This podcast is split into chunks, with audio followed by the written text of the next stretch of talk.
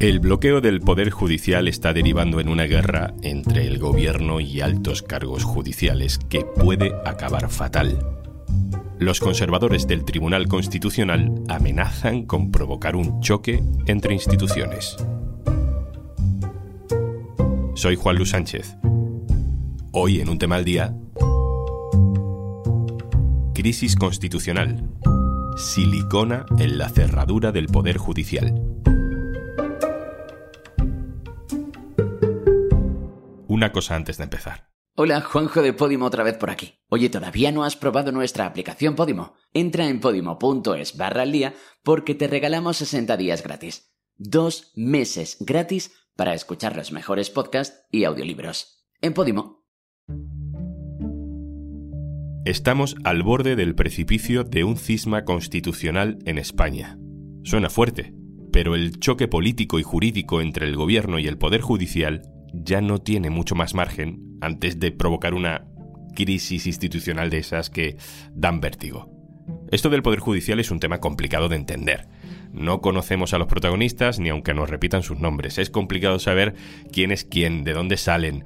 Eh, en parte porque el periodismo y la política también llevan muchos años con la retaíla de que hablar de los jueces es cuestionar a los jueces y que a los jueces no se les cuestiona, a los jueces se les respeta.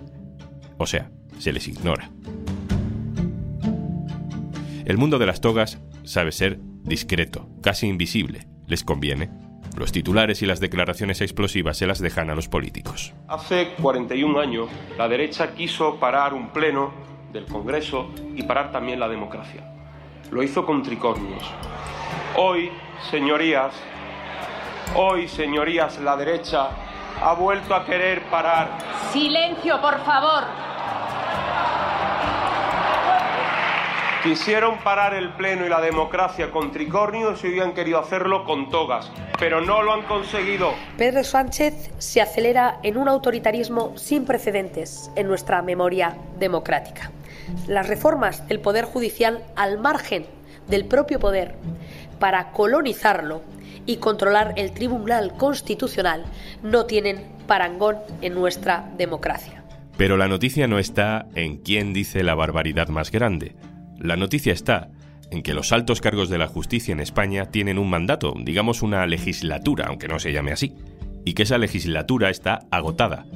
Deberían haberse cambiado esos altos cargos, pero no se van, y no solo no se van, sino que han escondido la llave de la puerta por la que tienen que salir, y además le han echado silicona a la cerradura. El gobierno está intentando abrir un poco, aunque sea con una palanca, esa puerta y el Tribunal Constitucional dice, paradójicamente, que eso no se puede hacer. Es sin duda el asunto político con más trascendencia ahora mismo, así que vamos a intentar entrar un poco en detalle para entenderlo. Y por eso he estado en la redacción con mi compañero Marcos Piñeiro, que coordina la información judicial en el diario.es.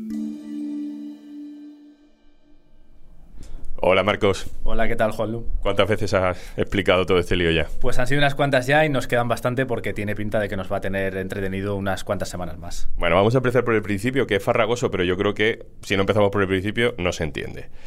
El Tribunal Constitucional tiene unos jueces y esos jueces, ¿cómo se eligen? Pues tiene 12 magistrados y se renuevan por tercios, es decir, en bloques de cada cuatro. El sistema está ideado para que se reformen cada tres años.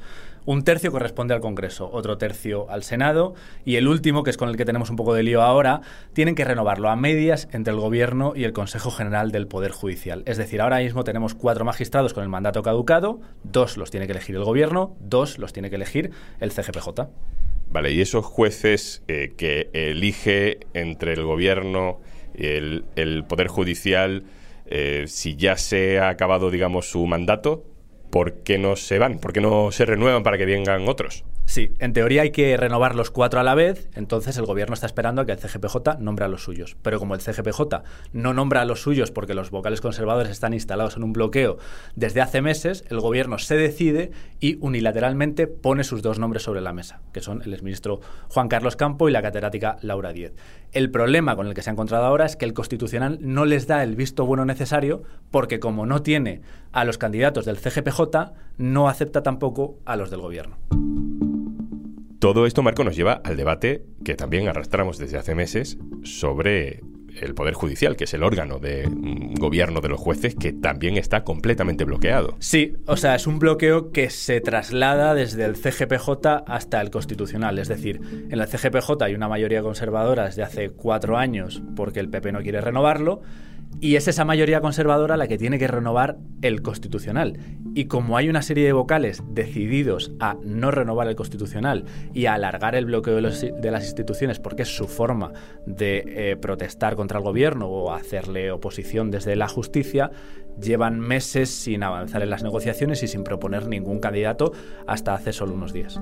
Entonces tenemos dos bloqueos, el bloqueo del Poder Judicial en general y el del Tribunal Constitucional en concreto, ¿no? Y el gobierno ha decidido que como no puede desbloquearlo todo, va a intentar desbloquear al menos esos dos jueces que puede nombrar en el Constitucional. Pero para eso se ha tenido que buscar una palanca. Eh, ¿Por qué lo hace así y cómo lo hace? Lo hace así porque el gobierno ya intentó que renovaran sus dos candidatos con una ley que les establecía un plazo que se saltaron y como no hay eh, otra solución decide reformar el sistema de elección, que tiene tres puntos fundamentales. Uno, cambias las mayorías para evitar el bloqueo de los conservadores. Dos, evitas que el constitucional te dé el visto bueno a tus candidatos, con lo cual ya no puede bloquearte tampoco el constitucional. Y tres, estableces unos plazos muy claros para renovar y además le dices a los vocales, si no los cumplís y yo veo que deliberadamente lo estáis bloqueando, hay consecuencias penales, como puede ser, por ejemplo, el delito de prevaricación. Y eso es lo que dicen las voces críticas, que es un atajo, que es reformar una ley de nombramientos mm, que pide un consenso para que el consenso no sea necesario. Eh, y, está siendo un poco también el centro del debate. Incluso la oposición dice que esto es un golpe de Estado. A ver, es delicado porque el gobierno tiene derecho a cambiar la mayoría que elige al constitucional. Esto lo dijo el propio constitucional. Es decir, el legislador puede cambiar la mayoría para elegir a los eh, magistrados y puede establecer unos eh, criterios y unas reglas y unos plazos porque lo que está haciendo el gobierno es cumplir con la obligación legal de renovar el constitucional. El problema es la vía elegida que es una enmienda a una ley que no tiene nada que ver con el Poder Judicial, que además va en un pack con otras multitud de reformas más, como es la sedición y la malversación, y que además se va a tramitar por la vía de urgencia en poco más de una semana. Y es ahí donde existen las dudas de que esto se puede hacer. Es el propio constitucional el que eh, hace años dijo que esto no se podía hacer así. El problema aquí es que el constitucional, cuando dijo eso, tardó ocho años entre que presentaron un recurso y se pronunció sobre el asunto. O sea, aquí hay un elemento fundamental que es eh, la celeridad que ha tenido el Tribunal Constitucional para convocar un pleno y que en ese pleno se sientan magistrados. Es decir, la otra vez que se pronunció tardó ocho años en hacerlo, ahora ha convocado un pleno de urgencia en menos de 24 horas para ver si paraliza una tramitación de una ley en el Congreso que es algo bastante inusual. Es decir, están eh, dispuestos o estaban dispuestos a paralizar una ley antes de que se promulgara. Y un problema derivado también es que al final el Tribunal Constitucional es protagonista y juez del mismo problema. Eso claramente eh, es, parte de, de por qué todo esto parece un bucle sin fin. El asunto aquí es que en ese pleno que va a decidir sobre esto se sientan cuatro magistrados que tienen su mandato caducado y en concreto dos de ellos están directamente afectados por la reforma porque si sale adelante el gobierno nombra a sus candidatos y ellos tienen que salirse del constitucional. Unidas Podemos ha presentado un recurso en el que dice que no pueden decidir una serie de magistrados sobre una reforma que les afecta directamente y todavía está por ver si se van a apartar o no. Eso se decide este lunes, si declaran esa votación impropia, eh, aunque la votación ya sucedió el viernes. Eh, ¿Qué puede pasar a partir de ahora? A ver, ahora hay eh, varios escenarios abiertos. el primero es que se imponga la voluntad de algunos conservadores del Constitucional y que se pare la tramitación. Esto impediría que la ley salga adelante porque el pleno que tiene que darle el visto bueno en el Senado se celebra el jueves, con lo cual estaríamos en el mismo escenario. En lugar de interrumpir la tramitación en el Congreso, la interrumpe en el Senado y la ley no sale adelante. El otro escenario es que los progresistas impongan sus tesis, logren que algún conservador vote con ellos y no se paralice la tramitación, se espere a que la ley se apruebe y una vez aprobada se examine si es constitucional o no. Has hecho zoom en este problema sobre el mundo judicial que conocemos tan poco y por eso nos cuesta tanto entenderlo, porque se habla poco de él y entonces estamos poco familiarizados. Pero evidentemente todo esto también tiene que ver con una tendencia política un poco más amplia y que tiene que ver con cómo la justicia y el mundo judicial forma parte también de un tablero de juego estratégico en lo político, en lo electoral. ¿Cuál es el papel del Partido Popular en todo esto?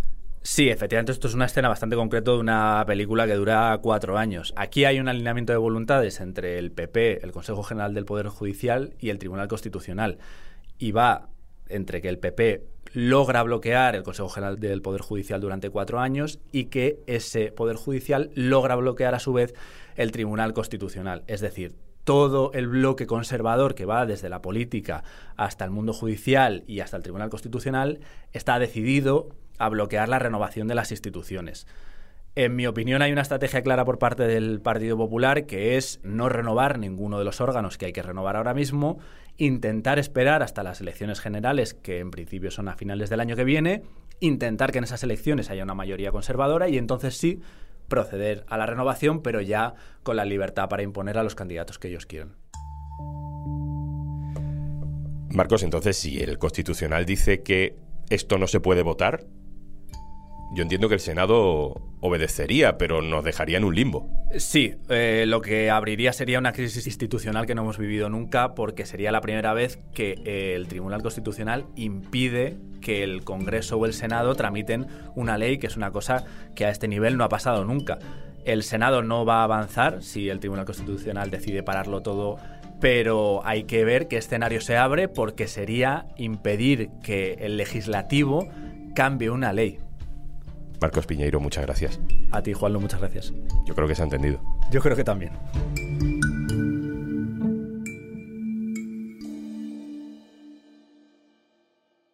¿Y antes de marcharnos? 1, 2, 3, 4, 5, 6, 7, así hasta 60. Disfruta de todos nuestros podcasts y audiolibros en podimo.es barra al día. 60 días gratis para que disfrutes de todos nuestros podcasts y audiolibros si te registras en www.podimo.es barra al día. 60 días gratis. Regístrate en podimo.es barra al día.